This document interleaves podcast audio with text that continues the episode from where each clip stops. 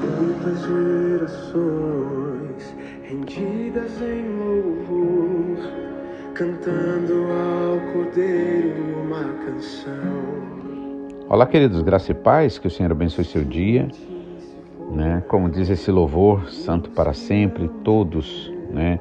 declarando todas as nações, declarando ao Senhor. A Bíblia diz que um dia todo joelho se dobrará e declarará que Jesus Cristo é o Senhor, que Ele é o Rei. E hoje nós temos a oportunidade de fazê-lo de forma muito é, livre, né? adorar o Senhor, reconhecer o seu senhorio, o seu poder, o seu amor, sua graça. Somente a esses que nesse tempo o fazem né, com toda alegria é que realmente viverão e reinarão com o Senhor para toda eternidade. Mas aqueles que simplesmente reconhecer nesse, vamos dizer assim, neste último dia, né, no dia do julgamento, né, dobrando seus joelhos e declarando que Jesus é o Senhor, esses não receberão, é, vamos dizer assim, o privilégio de viver né, para sempre com o Rei dos Reis, Senhor dos Senhores. Então, é importante que a gente faça isso hoje, enquanto nós temos toda essa liberdade. Amém? Gostaria de estar, a partir desta série de mensagens, é, lendo a carta do apóstolo Paulo, né, carta aos Gálatas. E eu gostaria de fazer uma introdução antes, para que a gente possa se situar, saber sobre o que é que nós vamos estar falando, né? Porque essa carta é tão importante para nós, né? E, e o que nós precisamos é, buscar em Deus a partir daquilo que vamos aprender aqui, tá bom? Então eu gostaria antes de fazer uma introdução, né? E dando um resumo sobre esta carta. Quando o Evangelho né, se espalhou pelo Império Romano e muitos estrangeiros começaram a aceitar Jesus como Salvador, logo surgiram discussões sobre a necessidade dos estrangeiros, desses estrangeiros que é, é, aceitaram a Jesus, que eles deveriam seguir as leis judaicas ou as leis mosaicas, né, ou de Moisés, especialmente a lei que mandava que todo homem fosse circuncidado. Esse era, uma, era um dos atos mais importantes na lei judaica. Né? Essa mesma discussão, por exemplo, apareceu nas igrejas que o apóstolo Paulo havia fundado, iniciado ali na província romana da Galácia, que ficava numa região que hoje faz parte da Turquia. Várias pessoas estavam dizendo àqueles novos crentes que para poderem ser salvos, justificados, eles precisavam obedecer às leis de Moisés. Então, a epístola é, ou carta do apóstolo Paulo aos Gálatas é a resposta que ele está dando a esse, a esse falso ensinamento, com argumentos fortes e palavras às vezes chocantes. Paulo denuncia esse outro evangelho, ele chama de outro evangelho, ou seja, esse que não é o verdadeiro, né? Que leva ao que? A, a, a lei judaica, né? Que na verdade todo aqui, é, toda aquele, aquelas mensagens que haviam recebido, né? Todos aqueles ensinamentos ali que fundamentaram a lei judaica, eles estavam sempre falando, apontando para Cristo lá à frente. Mas tendo Cristo vindo, né, Jesus veio, então agora sim nós temos a, explicação e o verdadeiro conhecimento do que é que Deus quer de nós. Então é isso, por isso que o Paulo chama de o outro evangelho, né? Que estava sendo anunciado ali e procura trazer de volta para a fé verdadeira, pois aqueles que estão se desviando do caminho certo, né, precisam retornar e se voltar verdadeiramente àquele que é o autor da nossa salvação. Então ele fala da sua própria experiência né, que teve com Jesus Cristo e defende a sua autoridade como apóstolo. Mostra também como na reunião dos líderes cristãos ali em Jerusalém, ele tinha recebido a aprovação deles, da liderança ali, para continuar a anunciar a mensagem de Jesus Cristo, a mensagem da salvação, que depende somente da fé e obediência aos ensinamentos do Senhor Jesus Cristo e não daquilo que a lei de Moisés ali mandava fazer. Em defesa da sua posição, Paulo, por exemplo, ele cita o Antigo Testamento e fala da experiência de Abraão, o pai de todo o povo é, escolhido, ou seja, o pai de todos aqueles que creem.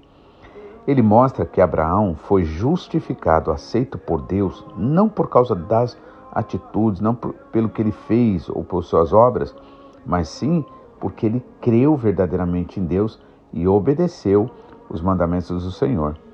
Na última parte desta carta, o apóstolo Paulo fala da liberdade que tem as pessoas que creem em Jesus Cristo e como essa liberdade se torna realidade na vida de todo verdadeiro seguidor do Senhor Jesus. Todos os que creem em Jesus, né, em todos os tempos, devem se lembrar sempre desta declaração do apóstolo Paulo, quando diz: Para a liberdade foi que Cristo nos libertou. Então, permaneçam, pois, firmes e não vos submetais de novo a julgo de escravidão. Né? Então, é, nós estaremos vendo agora mais detalhadamente aquilo que o apóstolo Paulo nos ensina nesta carta que ele enviou àquela província ali de Roma, né? chamada Gálatas, amém? Ou Galácia. Então, capítulo 1, né, dos versículos 1 ao versículo 9, Paulo está aqui fazendo uma saudação e também é, falando já diretamente sobre a inconstância dos Gálatas. Amém? Então vamos ler. Diz assim: Paulo, apóstolo, não da parte de homem, nem por intermédio de homem algum, mas por Jesus Cristo e por Deus Pai, que o ressuscitou dentre os mortos. E todos os irmãos meus, companheiros, às igrejas da Galácia. Graça a vós outros e paz da parte de Deus, nosso Pai, e do nosso Senhor e Salvador Jesus Cristo, o qual se entregou a si mesmo pelos nossos pecados para nos desarraigar deste mundo perverso, deste mundo perverso, segundo a vontade de nosso Deus e Pai. A quem seja a glória pelos séculos dos séculos. Amém. E agora, no, a partir do versículo 6 ao 9, ele fala sobre a inconstância dos Gálatas e estaremos lendo. Admira-me que estejais passando tão depressa daquele que vos chamou na graça de Cristo para outro evangelho, o qual, na verdade, não é outro, senão que há alguns que vos perturbam e querem perverter o evangelho de Cristo.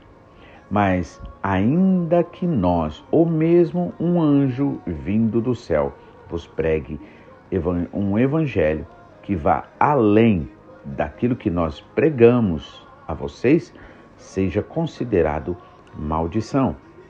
Assim, como já dissemos e agora repito, se alguém vos prega evangelho que vá além daquele que recebestes, seja anátema ou considerado maldição. Não aceite. Vamos estar fazendo uma oração nesse momento e logo estaremos meditando é, em cada ponto saliente da mensagem.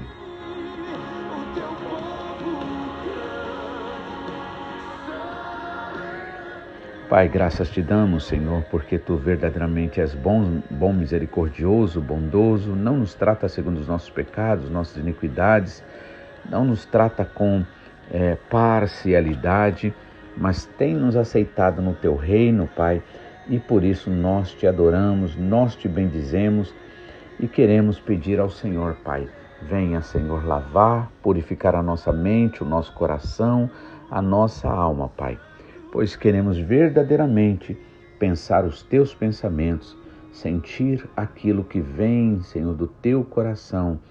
Olhar, Senhor, com teu olhar, Pai. Pensar com a tua mente, com a mente de Cristo, para que assim haja em nós o fruto, o verdadeiro fruto do Espírito Santo, que é o que o Senhor espera de cada um de nós. Por isso, Pai, reconhecendo a tua grandeza, a tua bondade, tua misericórdia, é que nós nos colocamos diante de ti, pedimos perdão, Pai, pelos que temos pecado, seja por palavras, por sentimentos, por atitudes, por pensamentos. Senhor, que todo o nosso pecado, todas as nossas iniquidades, todas as nossas prevaricações, Pai, sejam, Senhor, em nome do Senhor Jesus Cristo, Pai, perdoados, nós te pedimos assim como também, Pai, de graça temos recebido esse perdão e oferecemos esse perdão. Cremos, Pai, que estaremos perdoando muito mais que 490 vezes, pois, como disse ali Pedro, se era só sete vezes ao dia, o Senhor disse não, 70 vezes sete. Senhor, cremos que muito mais do que 490 vezes nós estaremos perdoando muito mais. Então, nos ajuda a ficar firme nisso porque em obediência à tua palavra é que nós temos paz, alegria e a verdadeira justiça do teu Espírito Santo em nossos corações. Te pedimos, fala conosco, não viemos aqui para ouvir o homem falar, mas estamos aqui para ouvir o Senhor falar. Em nome de Jesus é que nós oramos e te exaltamos, porque tu és digno de toda a honra, de toda a glória. Amém. Então, o apóstolo Paulo, logo no começo aqui, no primeiro versículo, ele diz: Paulo, o apóstolo, não da parte de homens, nem por intermédio de homem algum, mas por Jesus Cristo e por Deus Pai, que o ressuscitou dentre os mortos. Então, uma coisa importante a gente entender aqui, lendo assim as palavras do apóstolo Paulo, né, logo de começo, dá a impressão que Paulo está sendo petulante, uma pessoa orgulhosa, uma pessoa insubmissa, né? Mas a realidade é que Paulo foi um homem muito sincero vivendo o judaísmo ou vivendo o farisaísmo, né? Que na verdade é, o judaísmo ele tinha suas raízes, é, vamos dizer assim, suas vertentes, né? Entre elas, uma delas era dos fariseus, o farisaísmo, que era uma religião muito forte mesmo uma religião cheia de muitas exigências e que procurava no máximo cumprir todas aquelas aqueles rituais né, que ali foram dados a partir de Moisés, né, mas que tudo fazia parte de uma base é, para que no Novo Testamento né, as pessoas pudessem ver o que, é, o que verdadeiramente o Senhor queria. Então, em outras palavras, assim, o Velho Testamento é, é, uma, é uma ilustração, né, nesse caso espiritual, do que viria. Né?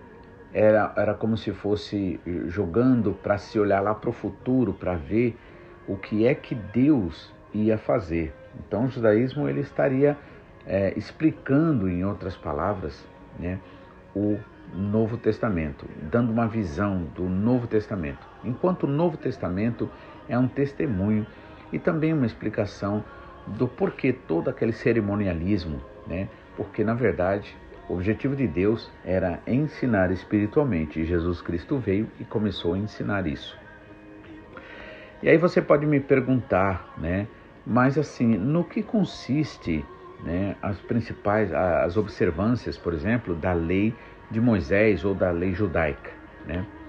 Então, as principais observâncias da lei de Moisés, também conhecida como lei mosaica ou Torá, né, que na verdade composta ali nos primeiros cinco livros da Bíblia, inclui uma série de mandamentos e preceitos, ideias, né, é, de que os judeus seguem como parte da sua prática religiosa.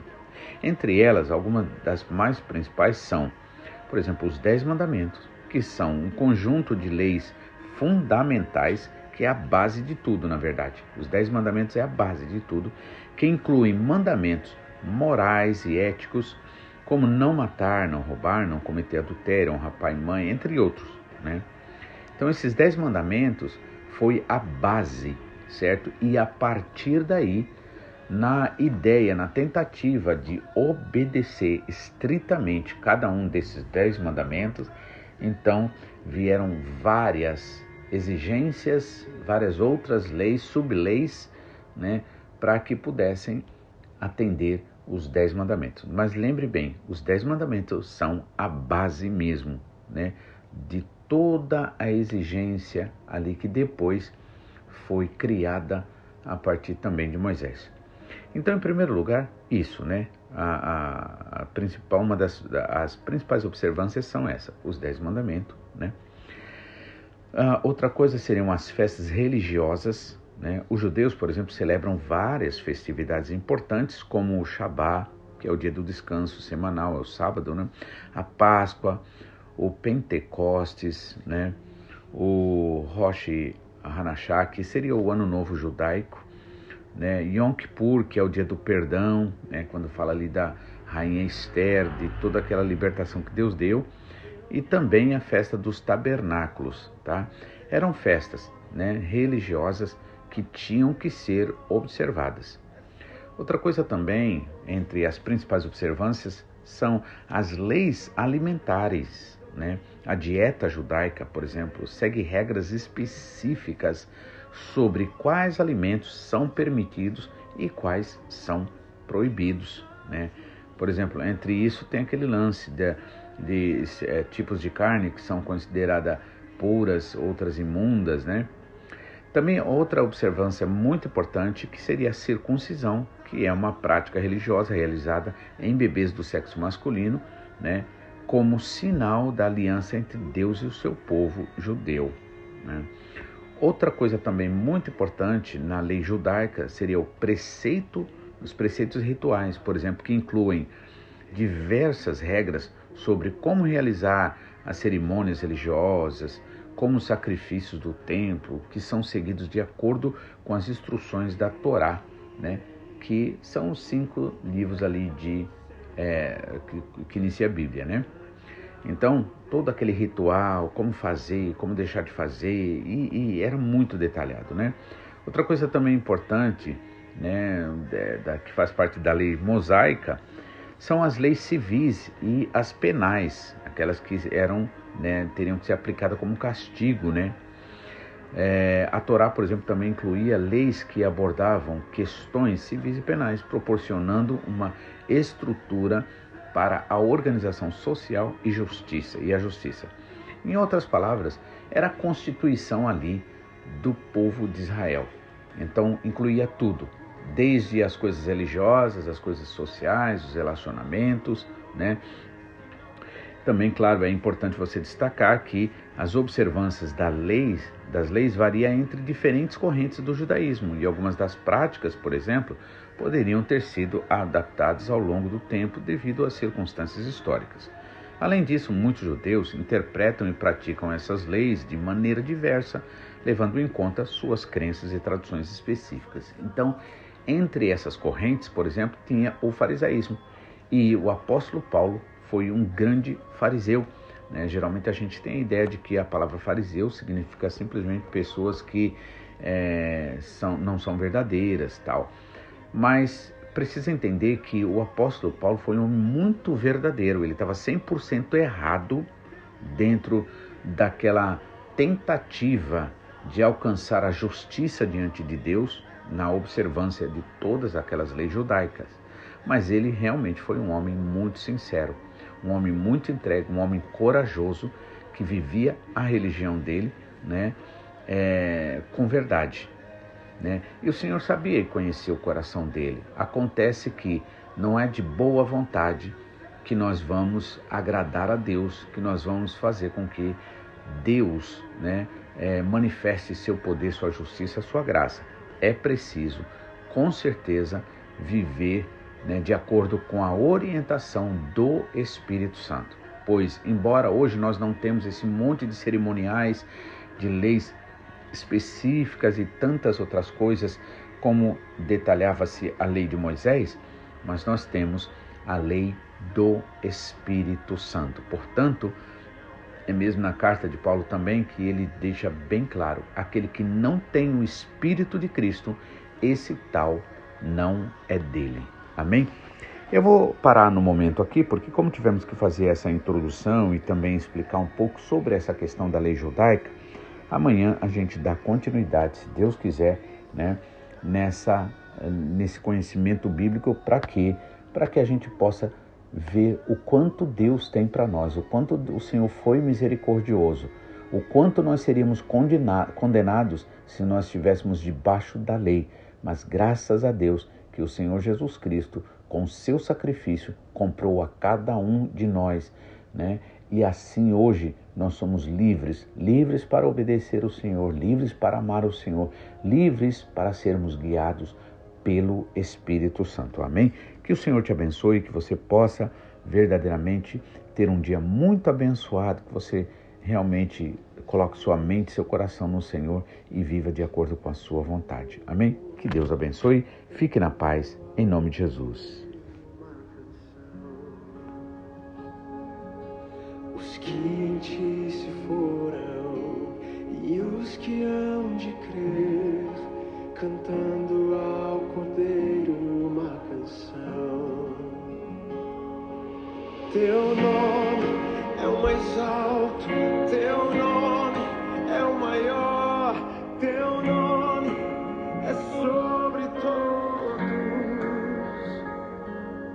os tronos e domínios, governos e poderes. Teu nome é sobre